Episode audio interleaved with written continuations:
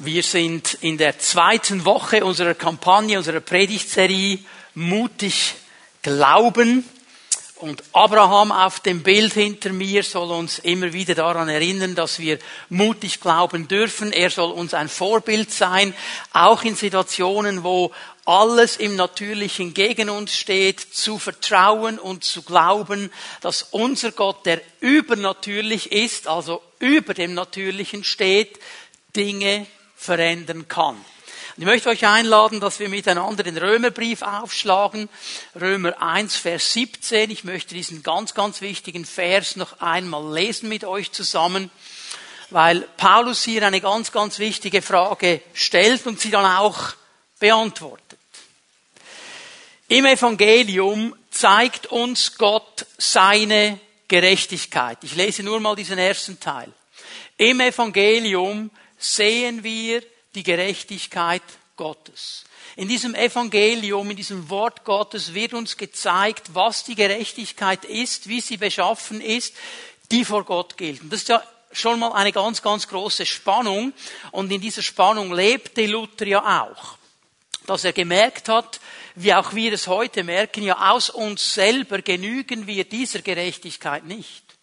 Wir können diese Gerechtigkeit Gottes aus uns selber nicht erfüllen.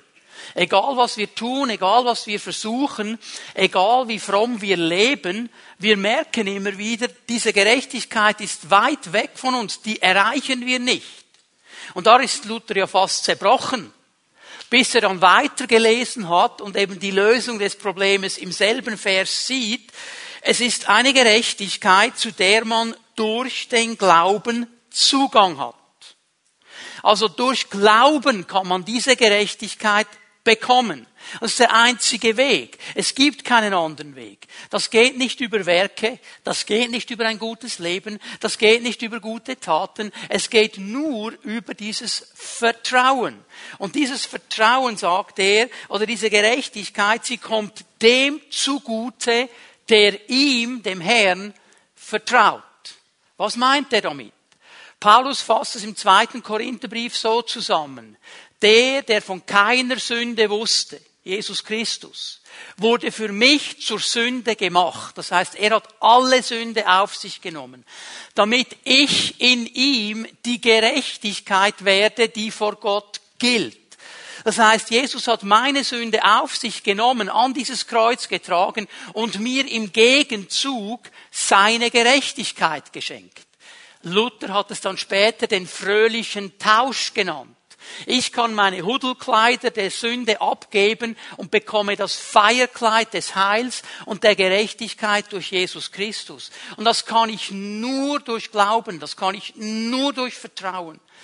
Das heißt, irgendwann in meinem Leben muss es einen Moment geben, wo ich meine Knie beuge vor diesem Jesus und sage, Jesus, ich vertraue dir, dass du meine Sünden auf dich genommen hast und sie getragen hast, dass sie nicht mehr zwischen mir und Gott stehen und du mir im Gegenzug deine Gerechtigkeit geschenkt hast, dass ich gerecht vor Gott leben darf. Das ist dieser wichtige Moment und das geschieht durch Glauben. Und von diesem Moment an, sagt Paulus, wird der Gerechte aus Glauben leben. Glauben wird sein Leben bestimmen. Durch den Glauben ist er in dieses Leben hineingekommen und dann ist es absolut klar und logisch, dass wenn er in diesem Leben drin ist, dieses Leben dann auch bestimmt wird durch den Glauben. So ist er hineingekommen, so kann er leben. Ich möchte dich ermutigen, wenn du hier bist heute Morgen und du kennst diesen Jesus Christus nicht persönlich. Du liest diese Stelle und denkst, boah, ich kann dieser Gerechtigkeit nie genügen. Wie soll das geschehen? Ich möchte dich einladen, dass du heute Morgen dein Vertrauen auf Jesus wirfst und auf ihn vertraust und ihn einlädst, dein Herr zu sein. Du darfst ihm dein altes Hutzelkleid abgeben und darfst ein neues Feierkleid des Heils bekommen durch Vertrauen. Und wir merken nur schon an dieser Stelle, hier wird Ewigkeit geklärt. Leute, hier wird Ewigkeit geklärt.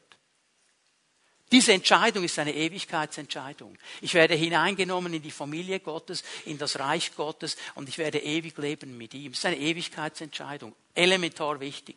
Und wir merken, wie diese Entscheidung mit Glauben zu tun hat und wie dieser Glaube dann mein Leben bestimmt. Und Glaube ist das große Thema, das der Herr vom ersten Buch Mose bis zur Offenbarung immer und immer wieder anspricht. Und das ist der Grund, dass ich euch am letzten Sonntag gesagt habe, eine Definition von Glauben zu finden, ist eigentlich ganz schwierig, denn jede Definition ist einseitig und deckt nicht alles ab, weil Glaube hat so viele Facetten, dass wir ganz, ganz viele Definitionen brauchen, um zu verstehen, um was es dem Herrn geht.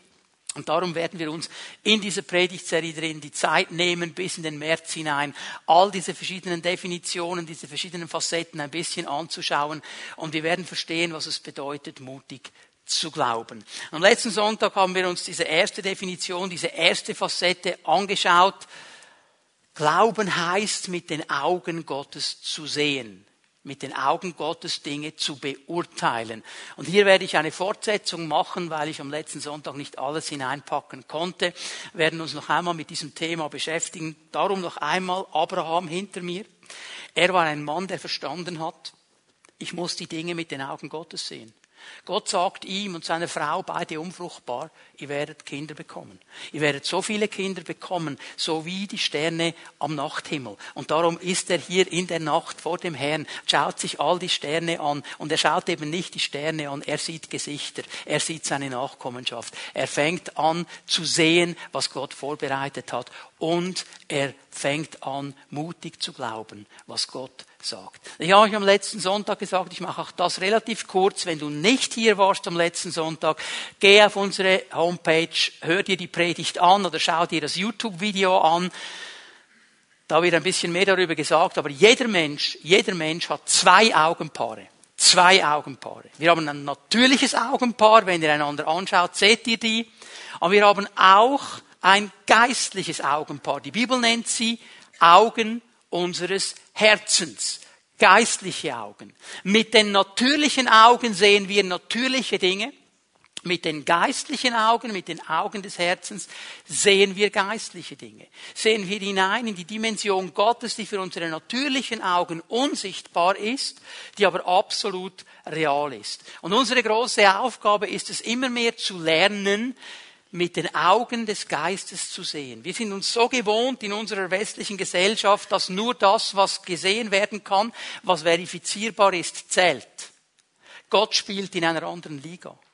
Er sagt, auch das, was unsichtbar ist, zählt. Auch das, was nicht mit Logik verifizierbar ist, zählt, wenn ich es sage, weil ich Gott bin. Und wir müssen lernen, diese Dinge zu sehen. Und ich möchte hier mit euch diesen Weg gehen, heute Morgen ein bisschen darüber zu sprechen, wie kann ich diese geistliche Sicht entwickeln, wie kann ich lernen, aus dem Wort Gottes die Dinge richtig einzuordnen. Aber bevor ich das tue, müssen wir eine Wahrheit ganz, ganz gut verstehen, damit wir die Dynamik und die Spannung in diesem ganzen Thema drin verstehen. Jede Situation, jeder Umstand, jedes Problem, jeder Segen sehe ich immer mit zwei Sichtweisen. Natürlich, geistlich. Wenn ich in einen Raum hineinkomme, dann sehe ich, was da drin ist und ich fange an einzuordnen. Ich sehe vielleicht eine Blume oder Blumentöpfe und denke, toll, schöne Blumen. Da hängt ein Bild an der Wand, denke ich, okay, das würde ich bei mir zu Hause nicht aufhängen, gefällt mir jetzt nicht so gut. Da sind vielleicht Menschen in diesem Raum, ich schaue sie an, ich kenne sie nicht und ich fange sofort an einzuordnen, sympathisch, unsympathisch, obwohl ich die Leute gar nicht kenne. Das ist rein natürlich. Aber ich kann eine Situation auch mit einem geistlichen Blick einordnen. Ich kann Gott fragen, was sagst du? Was ist deine Sicht? Und hier haben wir diese Spannung. Und diese Einordnung wird immer etwas produzieren. Und ich werde euch gleich biblisch zeigen, dass wenn wir natürlich schauen, das oft in Angst hineinführt und uns bindet, wenn wir lernen geistlich zu schauen, das zu tun hat mit Glauben. Wenn wir natürlich schauen und nur natürlich schauen, ist oft Angst das Resultat. Wenn wir lernen, geistlich zu schauen, werden wir herausgefordert zu glauben. Ich gebe euch ein paar biblische Beispiele, werden ein bisschen hineinschauen, ähm, wie Jesus mit seinen Jüngern in diesem Bereich umgegangen ist. Übrigens ist interessant, ist mir ganz neu groß geworden in dieser Woche, als ich das Wort studiert habe. Äh, Jesus, wenn er mit seinen Jüngern spricht, ist er immer wieder erstaunt über ihren kleinen Glauben. Er ist immer wieder erstaunt, dass sie im Glauben offensichtlich anders handeln und funktionieren, als dass er es erwartet hätte. Aber ich habe auch festgestellt, dass Leute, die nicht zu diesem Jüngerkreis gehört haben, die manchmal nicht mal zum Volk Gottes gehört haben, wie zum Beispiel die syrophönizische Frau, wie zum Beispiel der römische Hauptmann, mehr Glauben gehabt haben als die Frommen. Und Jesus ist erstaunt über ihren Glauben. Bei den Jüngern ist er erstaunt über ihren Unglauben. Von ihnen hat er erwartet, dass sie glauben. Von den anderen ist er erstaunt. Und ich stelle fest, darf ich das mal so sagen, manchmal haben ungläubige Menschen mehr Glauben als die Gläubigen. Und das ist eigentlich tragisch. Da müssen wir ein bisschen dran arbeiten. Jetzt gehen wir mal in eine Situation hinein. Matthäus 8, Vers 23. Daraufhin stieg Jesus in das Boot, seine Jünger folgten ihm und sie fuhren los. Plötzlich brach auf dem See ein heftiger Sturm los, sodass die, das Boot fast von den Wellen begraben wurde. Jesus aber schlief. Ich liebe diesen Vers. Aber diese Jünger auf dem See Genezareth kommt ein Riesensturm und Jesus schläft einfach. Der schläft einfach. Der kann ruhig schlafen im größten Lebenssturm. Wir haben dann immer den Eindruck, der ist nicht da, der schläft, was ist los? Jesus ist ja ganz gut da, er schläft einfach. Jetzt müssen wir eine Sache mal verstehen. Hier bei diesen Jüngern waren einige Leute dabei, die kannten den See Genezareth von Kindsbeinen an. Und die wussten, an diesem See Genezareth kann es Fallwinde geben und innerhalb Sekundenbruchteile kann ein Riesensturm entstehen. Wirklich eine lebensbedrohliche Situation. Und dieser See, dieser See Genezareth, das ist ein relativ großer See. Und wenn du da mitten in der Nacht, mitten auf dem See bist und diese Fallwinde kommen und dieser Sturm bricht los, das ist schon eine lebensbedrohliche Situation. Also da verstehen wir die Jünger dann schon, dass sie irgendwie reagieren. Schau mal, Vers 25, die Jünger stürzen zu ihm und wecken ihn. Herr, schrien sie, rette uns, wir sind verloren. Was fällt dir überhaupt ein? Du pennst hier einfach, wir gehen unter. Und manchmal beten wir ja genauso, Herr, ich saufe hier ab, wo bist du eigentlich? Und haben die absolute Panik. Ist nicht erstaunlich, wie Jesus reagiert. Jesus sagt zu ihnen, warum habt ihr solche Angst? Dieses Wort, es gibt verschiedene Worte für Angst im Griechischen. Dieses Wort hier müsste man übersetzen mit Feigheit. Warum seid ihr feige? Warum, warum seid ihr so zaghaft? Warum seid ihr ängstlich? Was geht hier ab? Ihr Kleingläubigen. Ihr Kleingläubigen. Das bezieht sich jetzt nicht auf die Größe des Glaubens, es bezieht sich eigentlich mehr auf die Qualität ihres Glaubens. Dann stand er auf, wies den Wind und die Wellen in ihre Schranken und da trat eine große Stille ein. Jesus ist erstaunt über die Art und Weise, wie seine Jünger reagieren. Er ist erstaunt über die Sichtweise, die sie haben, weil sie hier in diesem Moment die Situation nur natürlich angeschaut haben. Aufgewachsen am See Genezareth wussten sie um die Lebensbedrohung der Situation. Sie wussten um die Gefährlichkeit und sie bekommen eine absolute Panik. Sie sind feige, sagt Jesus. Feige heißt, ich werde angegriffen, ich ziehe mich zurück, weil ich Angst habe. Eigentlich sollte ich mich wehren, ich mache es aber nicht. Er sagt, ihr seid feige, ihr habt einen kleinen Glauben. Eigentlich hätte ich von euch erwartet, dass ihr aufsteht und im Glauben handelt.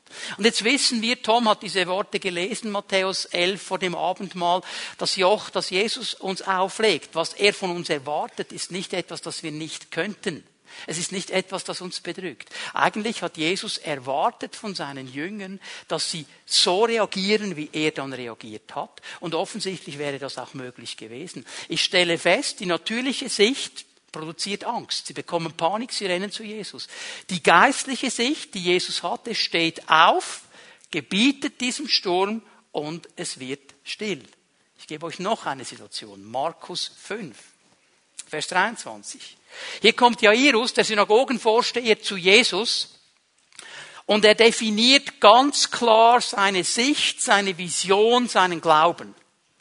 Meine Tochter liegt im Sterben komm und lege ihr die Hände auf, damit sie wieder gesund wird und am Leben bleibt. Das ist seine geistliche Sicht, das ist seine Vision, das ist sein Bild. Er sagt nicht einfach, Jesus, du kannst sie gesund machen. Er sagt, komm zu mir nach Hause, lege ihr die Hände auf, sie wird gesund und sie wird leben. Das war sein ganz klares Glaubensbild. Das war seine geistliche Sicht. Und Jesus sagt, ich komme. Weil Jesus lässt sich bewegen, wenn Menschen mit Glauben da sind. Jesus kommt gerne mit, wenn Glaube da ist. Und Jesus macht sich mit ihm auf den Weg. Und wir wissen dann, kommt ein kleines Intermezzo, die Frau mit der Blutkrankheit, sie hält Jesus auf, weil auch sie hatte eine klare Glaubensvision, einen klaren Glaubensblick. Wenn ich nur den Saum seines Kleides berühre, werde ich geheilt. Genau das hat sie gemacht. Jesus dreht sich um und sagt, dein Glaube hat dich geheilt. Du musst keine Angst haben. Also sie hat Angst gehabt, dass etwas geschieht. Du musst keine Angst haben. Dein Glaube hat dich geheilt. Und in der Zwischenzeit kommen jetzt die Diener des Jairus und sie sagen zu Jairus, hey, du musst den Meister nicht mehr mitbringen, dein Töchterlein ist gestorben. Sie ist tot, bring ihn nicht mehr mit. Und jetzt gehen wir zu Vers 36 miteinander. Und ich lese das bewusst aus der Leonberger Neuen Testamentlichen Übersetzung, weil das so gut auf den Punkt bringt, was Jesus wirklich getan hat. Jesus aber überhörte das Wort. Er hat nicht hingehört, was diese Diener gesagt haben. Jairus hat hingehört. Er hat gehört, was seine Diener ihm sagen. Und plötzlich wird seine geistliche Sicht, komm in mein Haus, lege die Hände auf, sie wird gesund werden, sie wird leben. Plötzlich verrutscht er hinab in eine natürliche Sicht. Das sehen wir aus der Antwort von Jesus. Er sagt nämlich zu diesem Synagogenvorsteher, fürchte dich nicht, glaube nur. Und hier steht jetzt dieses bekannte Wort für Angst, Phobos, Phobie. Okay, also ein, ein Erschrecken, ein Terror, ein Zustand der inneren Zerrissenheit, der, der wirklich angstvoll ist. Und das ist geschehen mit ihm. Sie ist gestorben. Und plötzlich verliert er jeden Glauben aus der, aus der Sicht und fängt an, nur noch natürlich die Situation zu schauen. Und es ist interessant, wie Jesus das einfach macht. Im Griechischen sind es nur vier Worte. Er schaut ihn an und sagt, nicht Angst, nur Glaube. Nicht Angst, nur Glaube. Jairus, bleib bei deiner geistlichen Sicht. Fall nicht zurück in die natürliche Sicht. Natürliche Sicht gebiert Angst. Die geistliche Sicht bringt Glauben hervor. Jetzt müssen wir eines verstehen. Bitte hör mir gut zu. Es ist wichtig, dass du das verstehst. Angst ist auch Glaube. Angst ist auch Glaube. Es ist ein verdrehter Glaube, ein pervertierter Glaube. Angst ist der Glaube an das Nicht-Geschütztsein.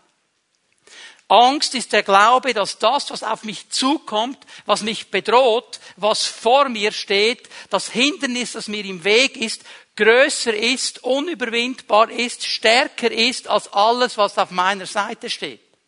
Als alles, was mich beschützt. Angst ist verdrehter Glaube. Angst ist Glaube ohne Gott weil Gott völlig außen vor gelassen wird. Es ist nicht interessant, dass Gott 356 Mal sagt, fürchte dich nicht. In seinem Wort für jeden Tag einmal. Gott ist da nicht drin. Okay? Es ist pervertierter Glaube. Und wie der echte Glaube etwas bewirkt, Gott lässt sich bewegen durch Glauben, wird auch Angst etwas bewirken. Und wir werden dann gleich sehen an einem Beispiel aus dem Alten Testament, was diese natürliche Sicht an Angst bewegen kann in uns und was die Antwort Gottes ist. Ich gebe euch noch eine Situation, um das zu verdeutlichen. Matthäus 16. Jesus ist mit seinen Jüngern in Caesarea Philippi. Und er fragt sie eine ganz wichtige Frage. Zuerst mal so ganz generell, hey, was sagen die Leute? Wer bin ich? Was hört ihr so für Gerüchte? Und dann kommen sie mit den Gerüchten, die sie hören, und dann stellt er die klare Frage an sie, und was sagt ihr? Wer bin ich? Und jetzt geschieht ja diese Offenbarung, die, die Petrus hat. Und er sagt, du bist Jesus, der Christus, du bist der Messias, du bist der Gesalbte, du bist der Sohn Gottes. Und die Antwort von Jesus ist ganz klar, das hast du nicht von Fleisch und Blut. Das ist nicht natürliche Sicht. Petrus, das hat dir Gott gezeigt. Das ist geistliche Sicht. Du hast echte, eine gute Sicht und gut geantwortet. Und jetzt merken wir genau an diesem Petrus, dass einmal eine geistliche Sicht zu haben nicht heißt, immer eine geistliche Sicht zu haben. Denn es geht gar nicht lange, bis der gute Mann wieder abrutscht. Jesus nämlich erklärt ihnen dann, ich werde nach Jerusalem gehen und ich werde sterben. Ich werde in die Hände der Sünde über, übergeben werden und ich werde sterben, ich werde gekreuzigt werden. Und dieser Petrus meint es ja gut und sagt, nein, Gott bewahre auf keinen Fall, bitte nicht. Ich meine, ich will doch meinen Jesus nicht verlieren. verstehen wir im Natürlichen ganz klar. Und Jesus gibt ihm eine krasse Antwort. Hinter mich Satan. Ziemlich krass. Ich weiß nicht, was geschehen würde, wenn einer unserer Pfimiet Home Leiter sich getrauen würde, einem der Pfimiet Home Leute nach einer schlechten Antwort zu sagen, hinter mich Satan. Jesus ist hier ziemlich klar, weil er klar macht, der Mann ist jetzt nicht mehr in einer geistlichen Sicht, sondern in einer natürlichen Sicht. Und jetzt gehen wir miteinander ins Alte Testament, ins vierte Buch Mose. Und da gibt es zwei Kapitel und die helfen uns, diese Wahrheit zu verstehen. Noch einmal denkt daran, das Alte Testament gibt uns diese Bilder, diese Geschichte, um die Lehre des Neuen Testamentes lebendig auch aufzuzeigen. Und wir gehen hier hinein in dieses vierte Buch Mose. Bevor ich hier einige Verse lese, möchte ich ein bisschen erklären, was die Umstände sind, um was es hier geht. Gott hat sein Volk befreit aus der Sklavenschaft in Ägypten. Da waren sie Sklaven für lange Zeit. Gott ist gekommen, hat gewaltig gewirkt, hat sein Volk befreit, hat den Pharao besiegt, hat die ganze ägyptische Armee, die in die Verfolgung ging dann, das Volk verfolgen wollte, ersäuft, das Volk völlig frei gemacht, trockenen Fußes durch das Meer geführt. Er hat sie dann hineingeführt in die Wüste. Sie haben Gott erlebt. Da war dieser Berg, dieser Berg Gottes. Gott ist heruntergekommen mit Blitz und Donner. Wenn Gott kommt, da geschieht etwas. Wenn Gott auf die Szene tritt, da ist Power, da ist Kraft. Dann haben die Israeliten gemerkt, hey, das ist nicht das Abziehbild von irgendeinem Götzen. Das ist das Echte. Das ist das Wahre. Das ist der Herr. Und die hatten solche Panik, dass sie gesagt haben, Mose, geh du. Mose, geh du, das ist der rechte Gott. Das ist ganz Geschmauch, oder? Und Gott sagt ihnen, und ihr sollt mein Volk sein. Ich bin euer Gott, ihr sollt mein Volk sein. Und er gibt ihnen seine Grundlagen des Lebens. Und er sagt, jetzt baut mir ein Haus, weil ich will in eurer Mitte wohnen. Und sie bauen ihm die Stiftshütte. Und das ist die Wolkensäule und die Feuersäule. Und sie erleben Wunder wie Gott das bittere Wasser süß macht, wie er Wasser aus dem Felsen bringt, wie er Manna bringt, wie er sie ernährt, wie er sie durchführt. Sie erleben Wunder um Wunder um Wunder. Und jetzt sind wir hier im vierten Buch Mose so zwischen vier bis sechs Monate nach dieser Befreiung. Das ist noch nicht lange her. Und jetzt steht dieses Volk, das all diese Wunder erlebt hat, an der Grenze des verheißenen Landes. Und er hat ihnen ja gesagt, ich werde euch ein Land geben. Ihr sollt ein Land haben. Ihr seid mein Volk und ihr sollt auch ein eigenes Land haben. Und das ist ein gutes Land, ein cooles Land, voll Milch und Honig, wird genial sein. Dieses Land ist so cool. Und jetzt sind sie an der Grenze dieses Landes. Und Mose, er sendet zwölf Kundschafter. Für jeden Stamm einen Kundschafter. Und diese Kundschafter, die haben jetzt die Aufgabe, dieses Land auszukundschaften, in dieses Land hineinzugehen. Und wisst ihr, als ich darüber nachgedacht habe, wieder diese Woche, hat es mich tief bewegt. Tief bewegt. Zehn dieser Kundschafter, die all diese Wunder erlebt haben, die all das Wirken Gottes erlebt haben, die das geteilte Meer gesehen haben, die Wasser aus dem Felsen gesehen haben, die die Feuersäule und die Wolkensäule gesehen zehn dieser Kundschafter schauen nur und rein nur mit natürlichen Augen und haben Angst. Nur zwei von zwölf. Nur zwei von zwölf waren in der Lage, die Sache geistlich zu sehen. Das hat mich bewegt, weil das sich nicht geändert hat unter dem Volk Gottes. Und hier haben wir Aufholbedarf. Hier haben wir Aufholbedarf. Zu lernen, die Dinge nicht nur einfach rein natürlich anzuschauen, sondern mit den Augen Gottes. Und ich möchte euch diese beiden Sichten gegeneinander stellen heute Morgen. Und ich möchte euch zeigen, was geschieht, wenn wir nur mit den natürlichen Augen schauen, nur mit Angst schauen. Die kommen zurück und jetzt lesen wir mal an in 4. Mose 13, Vers 27 und sie erzählten ihm und sprachen, wir sind in das Land gekommen, in das du uns gesandt hast, wohl fließen dort Milch und Honig und dies hier sind seine Früchte. Also das ist wirklich ein gutes Land, da ist Milch und Honig und die Früchte, wir wissen ja aus der äh, Erzählung, äh, die haben eine, eine Traube gebracht, die war so groß, die mussten sie zu weit tragen. Das waren megamäßige Früchte, wirklich fruchtbares Land. Und das tönt jetzt alles noch gut. Und jetzt kommt Vers 28 und jetzt kommt das Wort, das alles kaputt macht. Aber. Aber. Aber. Und jetzt möchte ich euch aufzeigen mit den nächsten Versen, dass eine natürliche Sicht Probleme übertrieben groß macht. Wenn wir Situationen nur mit den natürlichen Augen anschauen, dann werden die Probleme übertrieben groß gemacht, wie unter einem Vergrößerungsglas. Siehst du nichts mehr anderes. Vers 28. Aber das Volk ist stark, das in dem Land wohnt. Und die Städte sind befestigt und sehr groß. Und sogar Nachkommen des Anak haben wir dort gesehen.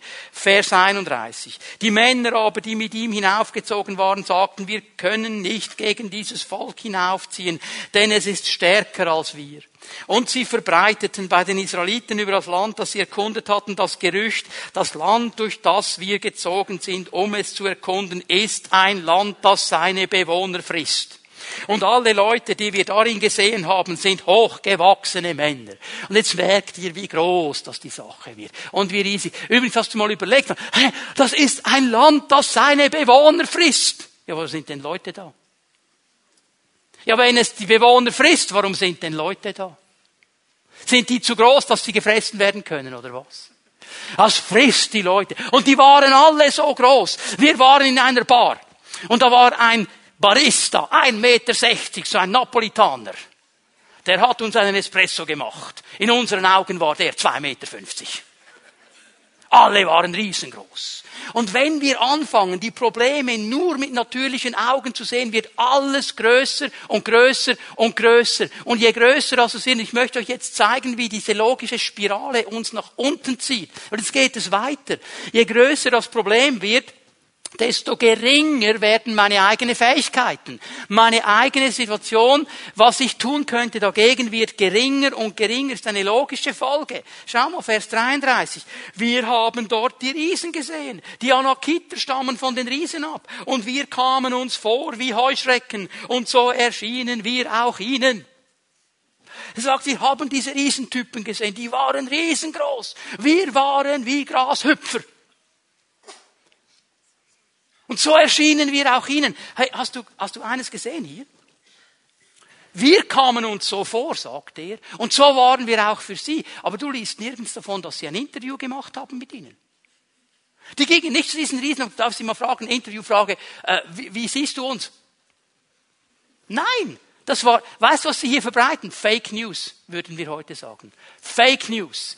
Sie haben sich so klein gemacht wie eine Heuschrecke. Das hat niemand der anderen gesagt. Aber weil sie das Problem so groß gemacht haben, haben sie sich kleiner gemacht. Je größer das Problem, desto kleiner wird die Sicht, die ich von mir habe, das Problem zu lösen. Und das führt zu einem dritten Schritt. Ich werde entmutigt. Das ist eine logische Folge. Was habe ich denn überhaupt für eine Chance? Was kann ich denn hier überhaupt noch verändern? Was kann ich noch tun? Und jetzt merken wir, Schritt für Schritt kommen wir hinein in eine Spirale, die uns nach unten zieht, immer weiter weg von dem, was Gott eigentlich wollte.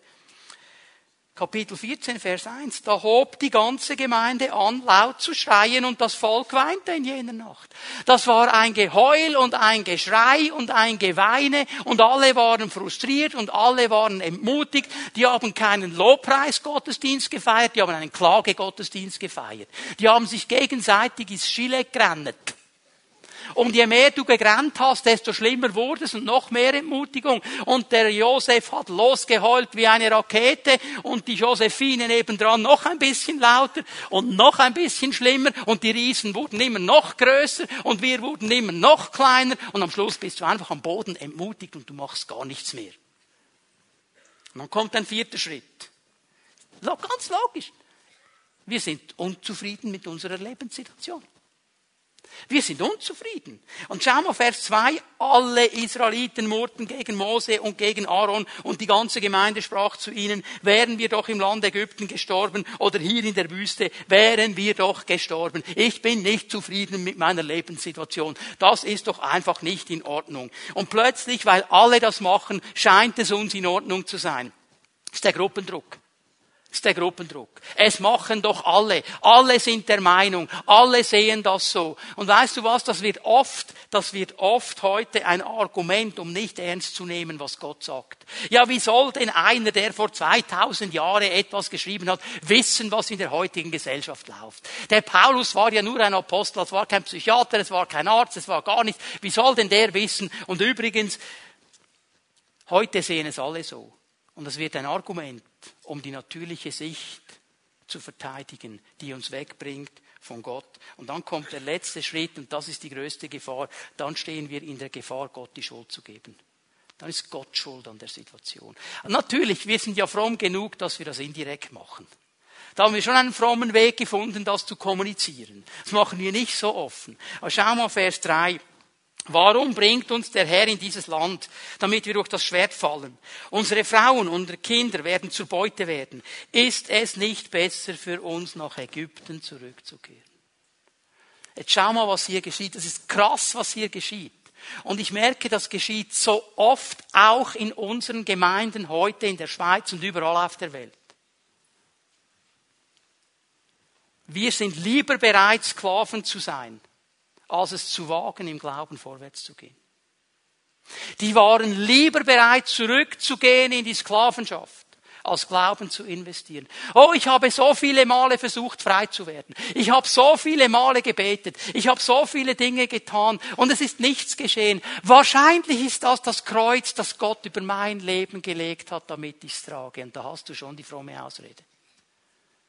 Einfach damit du nicht lieber Sklave sein, als Glaube zu investieren. Genau das haben sie gemacht. Lass uns zurückgehen nach Ägypten. Negative Sicht. Eine Spirale, die uns nach unten zieht. Und ich möchte euch jetzt die anderen beiden zeigen. Die beiden Männer, die mit einer Sicht des Glaubens die Situation angeschaut haben. Ich möchte dich ermutigen, dass wir anfangen, von ihnen zu lernen. Denn was jetzt geschieht, ist eine Spirale, die nach oben zieht, nicht nach unten. Ist eine, eine Sache, die uns nach oben zieht, weil sie uns Gott vor Augen führt. Und das allererste, was mir auffällt, ist, dass wenn wir mit den Augen des Glaubens schauen, dann lässt der Glaube meine Probleme schrumpfen. Er vergrößert sie nicht. Er lässt sie schrumpfen. Jetzt passt bitte gut auf. Ich habe nicht gesagt, der Glaube verleugnet die Probleme. Das macht er nämlich nicht. Das wäre falsch. Aber er bringt sie ins richtige Licht. Er bringt sie in die richtige Perspektive. Er bringt sie an den richtigen Ort. Schau mal die Antwort dieser beiden Männer, Vers 8 in Kapitel 14. Wenn der Herr Gefallen an uns hat, und im Zusammenhang wird es ganz klar, dass sie wussten, er hat Gefallen an uns, wird er uns in dieses Land bringen und es uns geben. Ein Land, wo Milch und Honig fließen. Und jetzt seht ihr, was hier geschieht.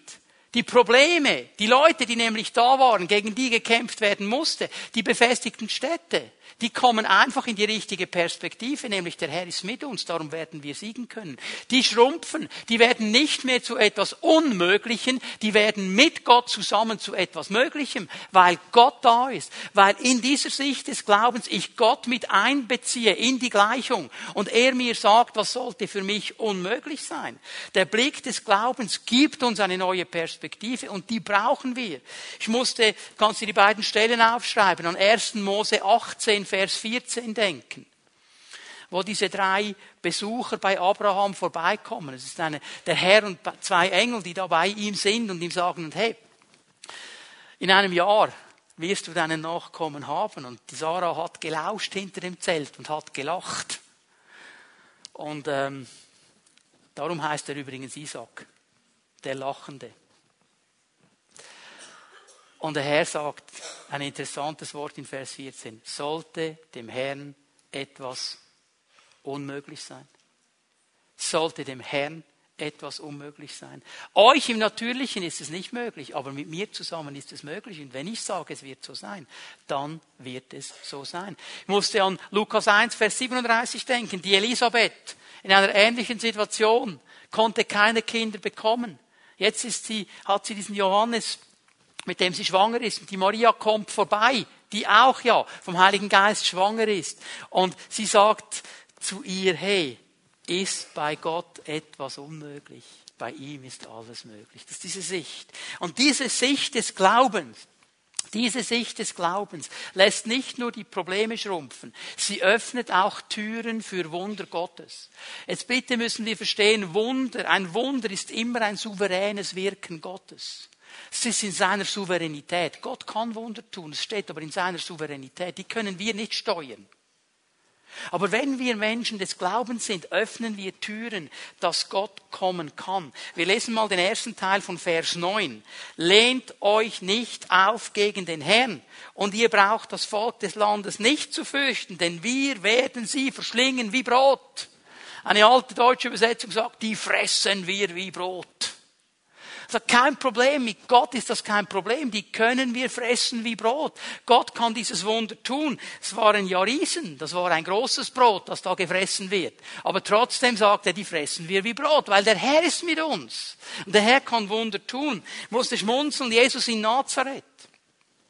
Von ihm heißt es explizit in Matthäus 13, Vers 58, er konnte keine großen Wunder tun wegen ihres Unglaubens. Wegen ihres Unglaubens. Da wurde etwas blockiert in der geistlichen Welt. Und was ist geschehen?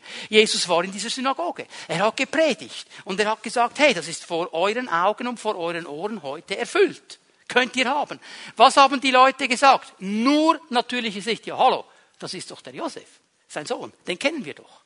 Die Eltern wohnen doch bei uns. Seine Schwestern, seine Brüder, die kennen wir doch alle. Was meint der eigentlich? Das ist ja einfach der Zimmermannssohn.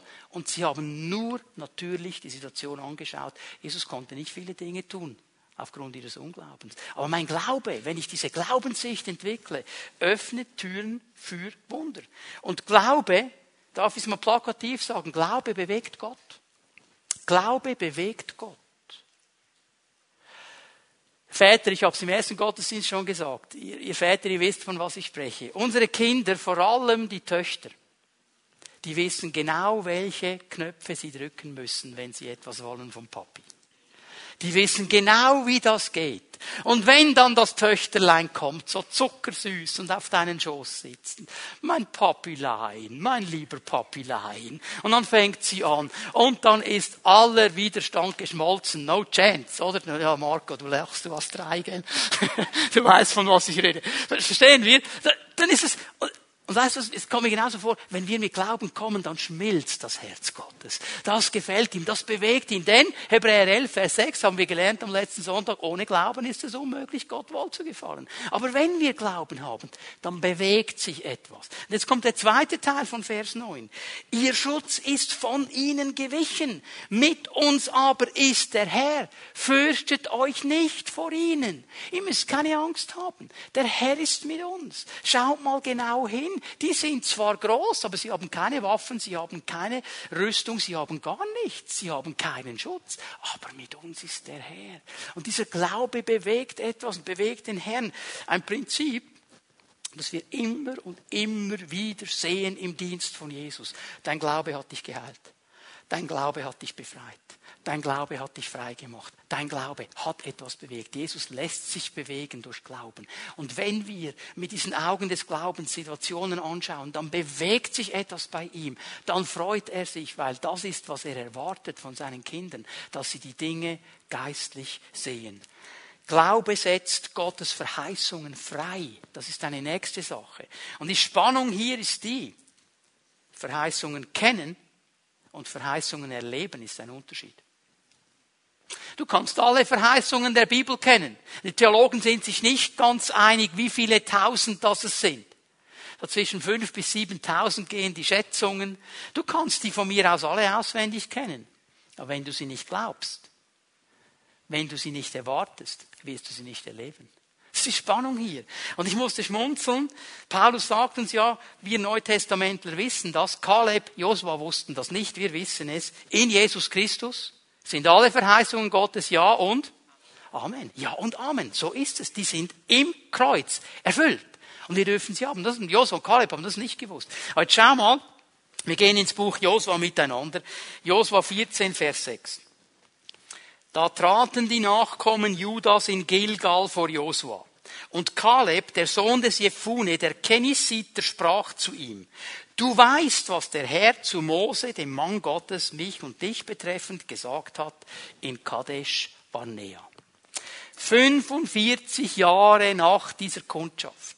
Es 45 Jahre mitmarschiert. Mit dem Volk. Durch die Wüste. 45 Jahre später sind sie angekommen und er sagt, hey, übrigens, Sicht des Glaubens, die Verheißung, die ist immer noch aktiv. Du weißt, was mir verheißen worden ist. Und das ist interessant, er stellt keine Ansprüche. Er will nichts erzwingen. Er sagt einfach, das ist ein Fakt. Das ist so.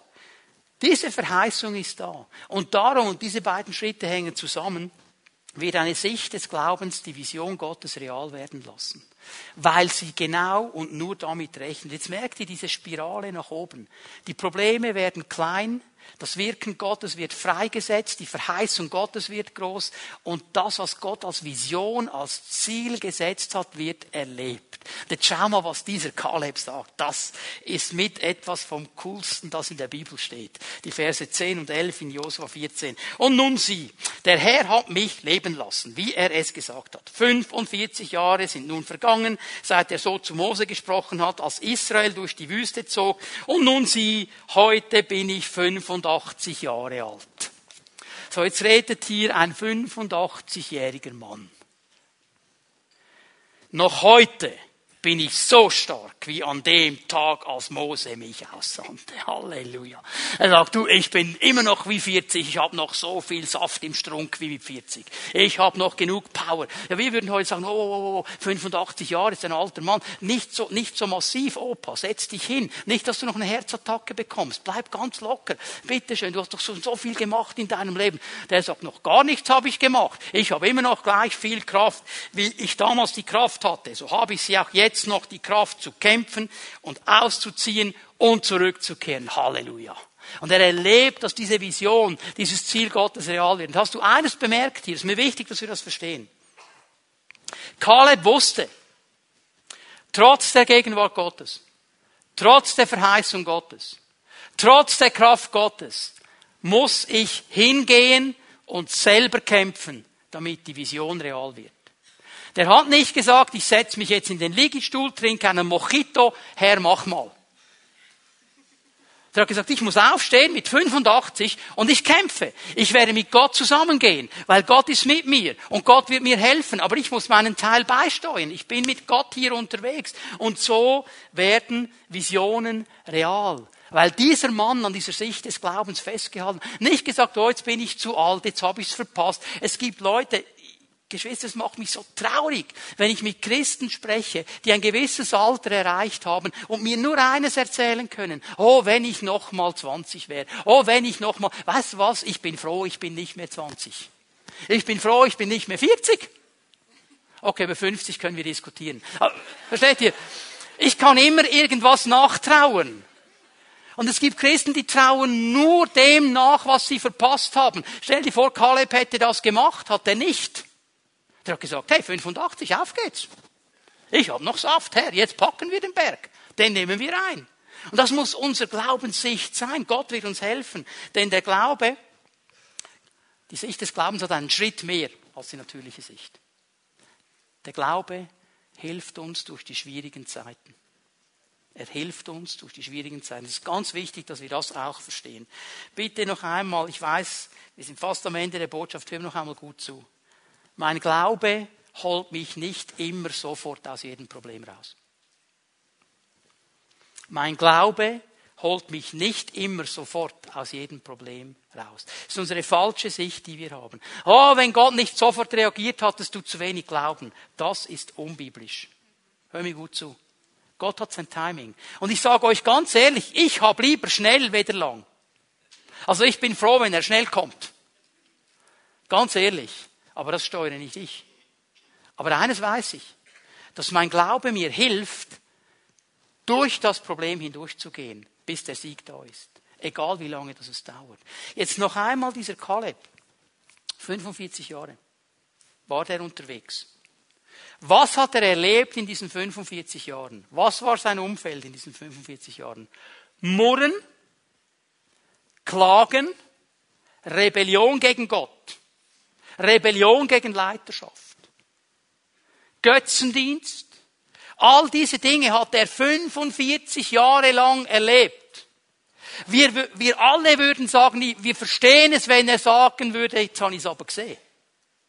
Der hält durch. Weil er wusste, mein Glaube bringt mich auch durch diese Situation durch. Er bringt mich durch diese Situationen, weil er eine Perspektive entwickelt hat, die, die das Ziel Gottes sieht, die den Plan Gottes sieht. Ich möchte euch zwei Verse noch geben zum Abschluss meiner Botschaft des Apostel Paulus. Und diese Verse, das sind nicht die, die wir unbedingt auf unsere äh, Kühlschränke kleben zu Hause, aber sie sind ganz wichtig.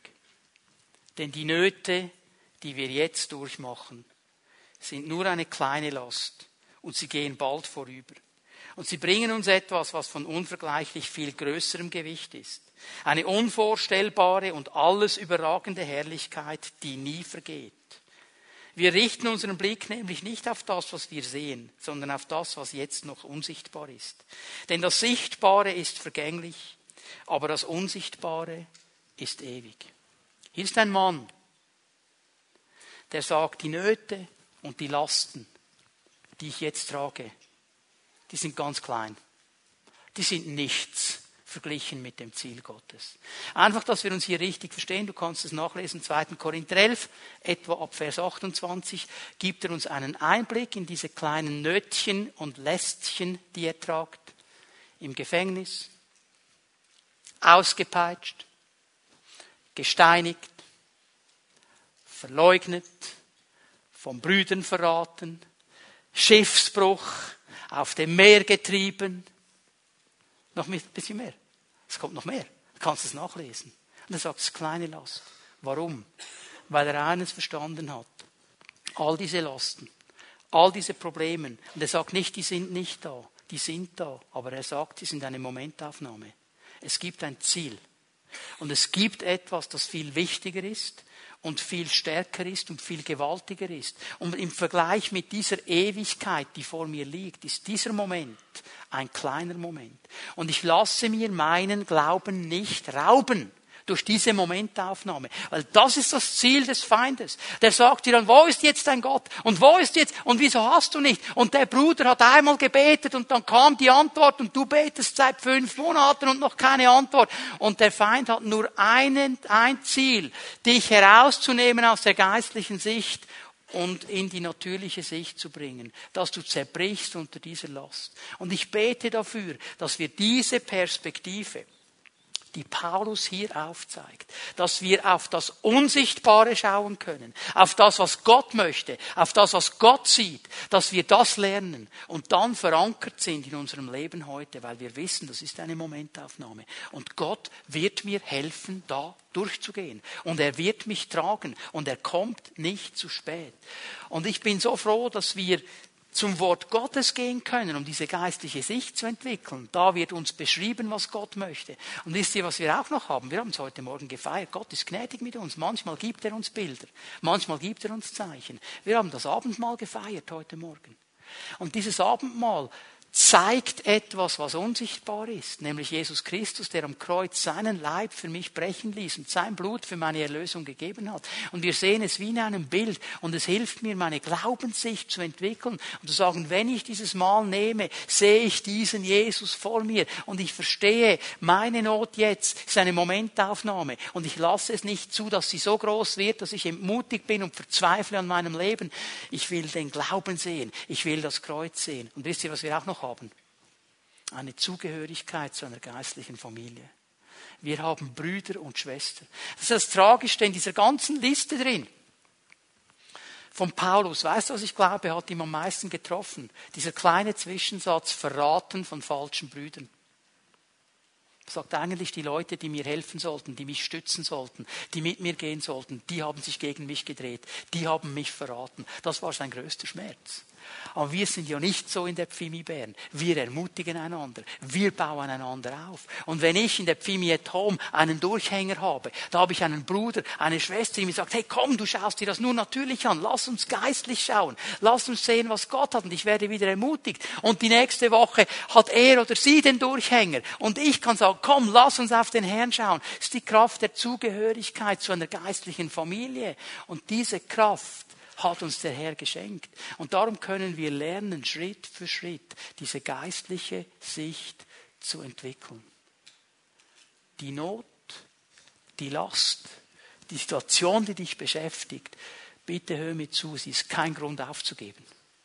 Es ist ein Grund, die Augen deines Herzens, deine geistlichen Augen neu einzustellen heute Morgen, auf Gott zu schauen und zu sagen, und ich weiß, Herr, du wirst mich hier durchtragen. Du hast eine Lösung, weil du bist mein Herr. Und du hast gesagt, ich werde dich nie verlassen. Ich lasse es nicht zu, dass du zu Schanden wirst. Ich lasse es nicht zu, dass du untergehst. Ich lasse es nicht zu, dass meine Heiligen untergehen. Das ist die Verheißung des Herrn. Und das dürfen wir neu sehen. Jetzt lade ich euch ein, dass wir aufstehen miteinander. Die Lobpreiser werden noch einmal nach vorne kommen.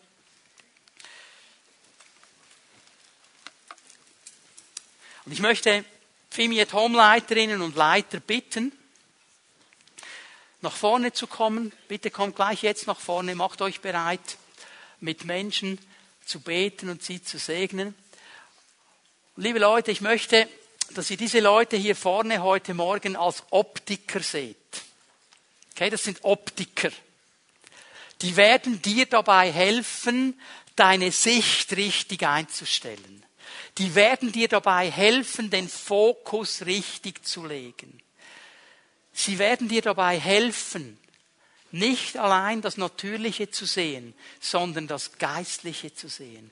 Sie werden dich unterstützen, sie werden dich segnen. Ich möchte dich einladen, wenn du hier bist heute Morgen und du merkst, hier ist diese Sache und ich schaffe es irgendwie nicht, das geistlich einzuordnen. Ich sehe das nur natürlich und ich fühle mich so entmutigt und ich sehe nur noch das Problem. Ich brauche Hilfe. Ich lade dich ein, dass wenn wir jetzt Jesus anbeten miteinander, komm hier nach vorne. Komm zu einem dieser Geschwister Geschwister. Und wir werden gerne mit dir beten und deinen Fokus neu einstellen und dich ermutigen und dich segnen, damit du geistlich sehen kannst, damit du wieder sehen kannst, was Gott vorbereitet hat, damit du mit Glaubensmut von diesem Ort gehen kannst und sagen kannst, und ich weiß, mein Herr wird mich auch durch diese Situation hindurchtragen, weil er treu ist und weil er ein Ja zu mir hat.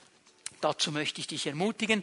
Wir werden den Herrn anbeten miteinander. Wenn du diese Not vor dem Herrn bringen möchtest, komm einfach hier nach vorne und wir werden gerne mit dir beten. Bitte lass uns Jesus miteinander anbeten.